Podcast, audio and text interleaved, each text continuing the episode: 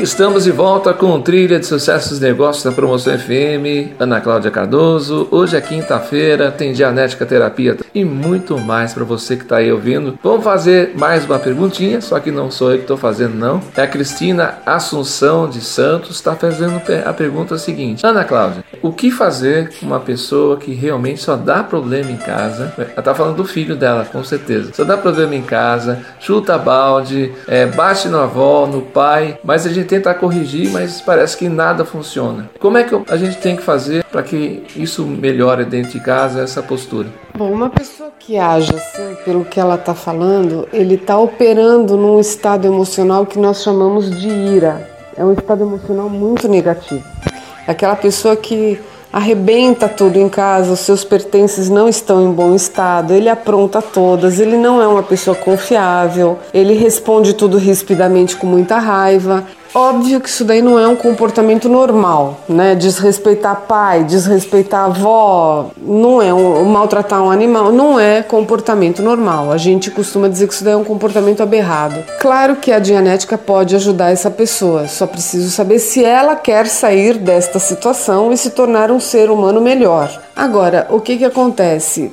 Algo ali no ambiente dessa pessoa, não sei a idade do filho, mas vamos considerar que seja um adolescente, né? Vai de, de 13 a 19 anos. É, com certeza, alguma coisa nesse ambiente fez com que ele ficasse assim.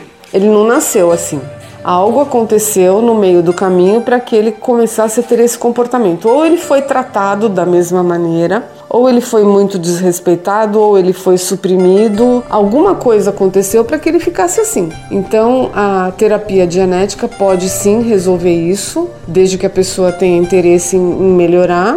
E olha, a pessoa deixa de ser rebelde, porque ela passa a ser mais consciente. Ele deixa de desrespeitar as pessoas porque ele começa a ficar mais feliz com ele mesmo. A terapia dianética trabalha justamente as, os fracassos, as dores físicas e emocionais da pessoa e recupera a energia vital da pessoa. Então, quando a pessoa consegue trabalhar isso daí, ela vai ter insights, ela vai perceber coisas que ela não percebia antes, do ponto de vista da mente reativa dela, né? E ela vai começar a ter mais prazer pela vida, vai ter mais vontade de viver bem, vai ter vontade de ser mais produtiva. E esse tratamento aí vai mudar. Agora, o ambiente com certeza influencia. Então tem que ver o que, que tem nesse ambiente que faz com que a pessoa esteja agindo dessa maneira. Uma coisa que, que eu entendi que você falou, de repente eu, eu fiquei meio confuso. Explica melhor. Se a pessoa tem, é muito quietinha, muito na dela ali, né? e a outro, o outro lado, muito explosivo, muita coisa, os dois ambientes estão tendo problema? Seria mais ou menos isso? Ou é da, da própria pessoa isso, essa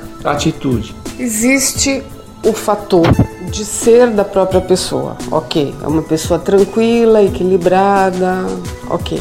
Mas uh, a criança, ela é feliz, ela é pilhada, ela é divertida, ela dá risada de tudo, ela é curiosa, ela quer bisbilhotar tudo. Não que ela seja destrutiva, né? Então, assim, é, existem os dois extremos. A criança que é, é, é, a pestinha, mas é a pestinha do lado ruim, né? Apronta todas, quebra coisa na escola, mente para a professora, mente em casa para os pais, não assume responsabilidade sobre seus erros. Às vezes é uma criança esperta, até e vai bem na escola. E tem a outra que é super travadinha, super quietinha, super comportadinha e pode ir bem ou mal na escola. Se a criança vai bem na escola, ok, ela está cumprindo o que tem que ser cumprido ali. Mas ela não sofre bullying, ela é comportada porque é dela mesmo e ela tem uma educação razoavelmente legal e tudo bem.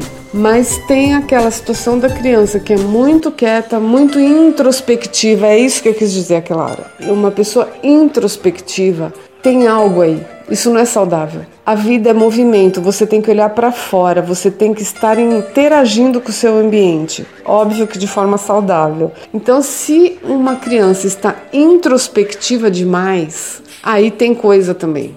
Ela vai ter dificuldade até para se comunicar, para falar o que, que ela acha, o que, que ela sente, o que está acontecendo. E geralmente essa criança também não vai bem na escola geralmente quando ela tem um, uma curva de descendência no, no, na produtividade da escola, é porque algo aconteceu no ambiente dela e ela começou a, a cair o rendimento e porque o foco de atenção dela está em algum outro ponto que não seja escola. É isso que eu quis dizer naquela hora. Uh, e às vezes essa pessoa pode até estar tá sofrendo bullying também. E às vezes fica mascarado e os professores nem percebem, porque o pestinha chama muito mais atenção.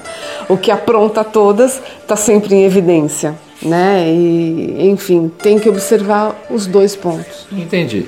Outra coisa, a gente, na nossa época tinha bullying, tinha as coisas, nem ligava. Tinha Oh, eu mesmo tive vários apelidos. Se eu for colocar aqui os apelidos que eu tive, você vai, mais, você vai ficar doida de dando da risada. Eu ria das coisas, ria da situação e falei, meu, deixa eu falar, tô nem aí. Hoje é bullying, hoje você não pode fazer nada.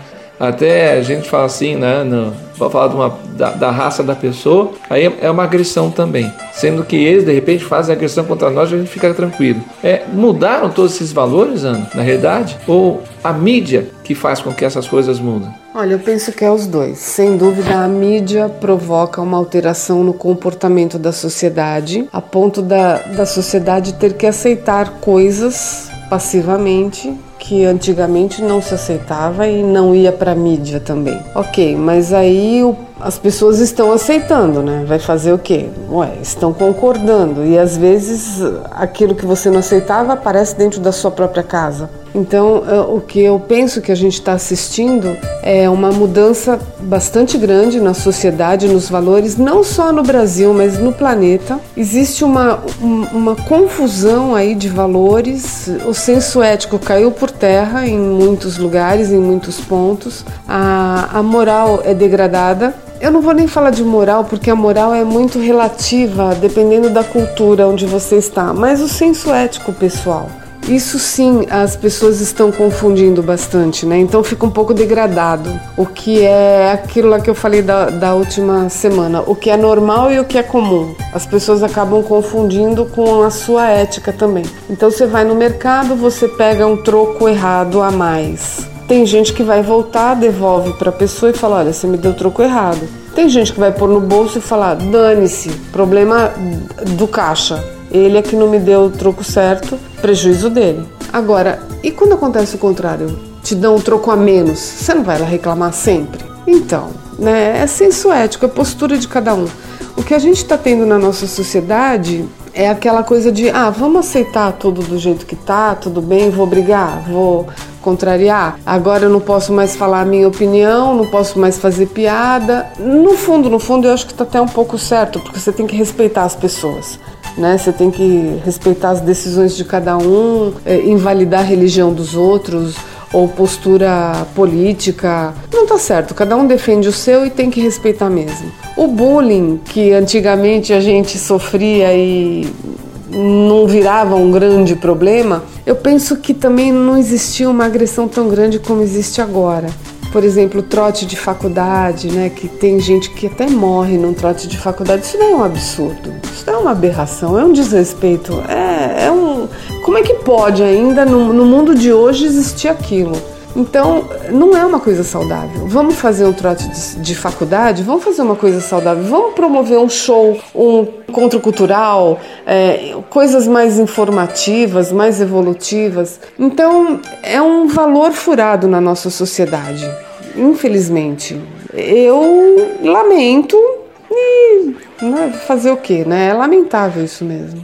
É, vou mais além, né? Tudo o tempo é que o meu direito vai até onde começa o seu. Então começa por aí. Isso está na nossa Constituição, está em qualquer lugar do mundo. Você tem os seus direitos. Desde que você não agrida o direito do outro. Você pode brincar, você pode falar as suas coisas, mas, meu, você tem que ter uma ética para falar.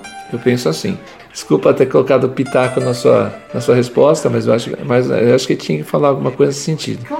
É, às vezes, como radialista, como né, profissional da terapia, no caso você, a gente vê muita coisa nesse, nesse meio tempo né, de, de de valores, de, de pessoas falando uma coisa que não é bem aquilo que a mentira ela também vem muito da imaginação da pessoa. Né? Tem gente que já, já nasce com aquele negócio, vou mentir. Tem gente que não não sabe mentir e, e acaba aparecendo. Esse lado mentir seria para é, inibir certas ações da pessoa na realidade ou já é própria da pessoa?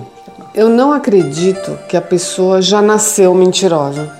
O que leva a pessoa a mentir é um tom emocional baixo demais, é um tom emocional muito negativo. A pessoa que se vê obrigada a mentir, ela tá achando que ela é esperta, ela se considera esperta. Isso daí é um mecanismo da mente reativa dela. É um mecanismo que ela entende que ela não pode falar a verdade porque a, ver, a verdade ser transparente vai ser usado contra ela. Então ela se considera mais esperta se ela mentir. Na verdade, essa pessoa está refém de um mecanismo da mente reativa pode ser trabalhado na dianética. Uma pessoa que mente, ela está num tom emocional muito negativo, a ponto de não conseguir assumir responsabilidade pelo que ela fala e pelos atos dela.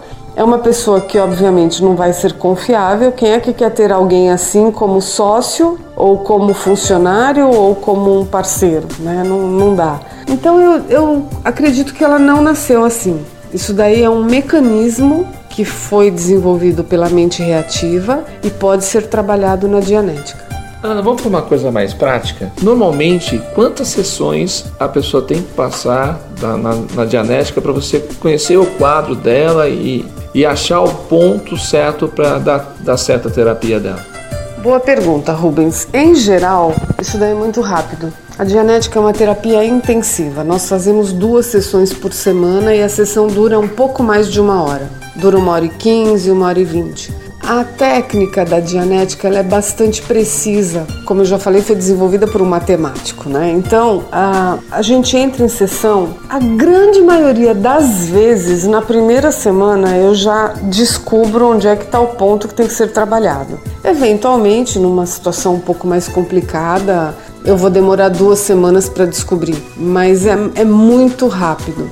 Quando eu descubro isso, óbvio que eu vou aplicando a terapia e vou aprofundando cada vez mais. É um trabalho em equipe, a pessoa vai ajudar nisso, né? Como eu falei, é a minha mente analítica com a mente analítica da pessoa contra a mente reativa dela. Se a pessoa é responsável e quer mesmo mudar a sua situação, ela consegue rapidamente.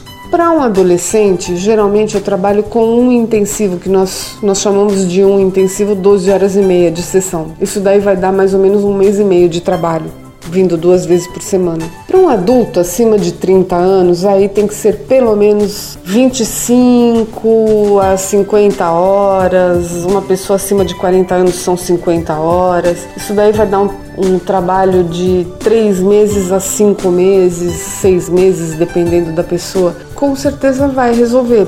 O interessante é que aquilo que trouxe a pessoa para fazer a terapia nem sempre é o que ela descobre que realmente atravancava a vida dela. É, é, muito interessante. No meio das sessões surgem outras coisas que ela já nem se lembrava mais, que estavam gravadas ali na mente reativa, e a gente vai trabalhando e vai limpando toda uma linha temporal dela. À medida que a gente vai trabalhando isso, ela vai recuperando as unidades de atenção. Ela começa a ficar cada vez mais em causa sobre a própria vida, consegue ficar cada vez mais em tempo presente, para de ficar indo toda hora para o passado, porque isso daí é da mente reativa, e ela começa a ficar cada vez mais feliz, ela começa a ver graça na vida de novo, ela começa a ter vontade de viver de novo e assumir a responsabilidade pela própria vida. Então, vai, de, de três a cinco meses a gente consegue trabalhar isso. Inclusive, lembrei de uma coisa, Rubens. É, no meu blog, a pessoa, você consegue comprar o livro ou o DVD de Dianética. O DVD de Dianética é um material extremamente didático, muito bem feito, bárbaro. O livro também é fantástico para quem gosta de ler. E eu quero propor aqui no programa a pessoa entrando lá no www.dianeticaterapia.blogspot.com.br, o meu blog, você consegue comprar o livro ou DVD de Dianética, tem o link ali. Adquirindo isso, entre em contato comigo e venha fazer uma sessão experimental de Dianética.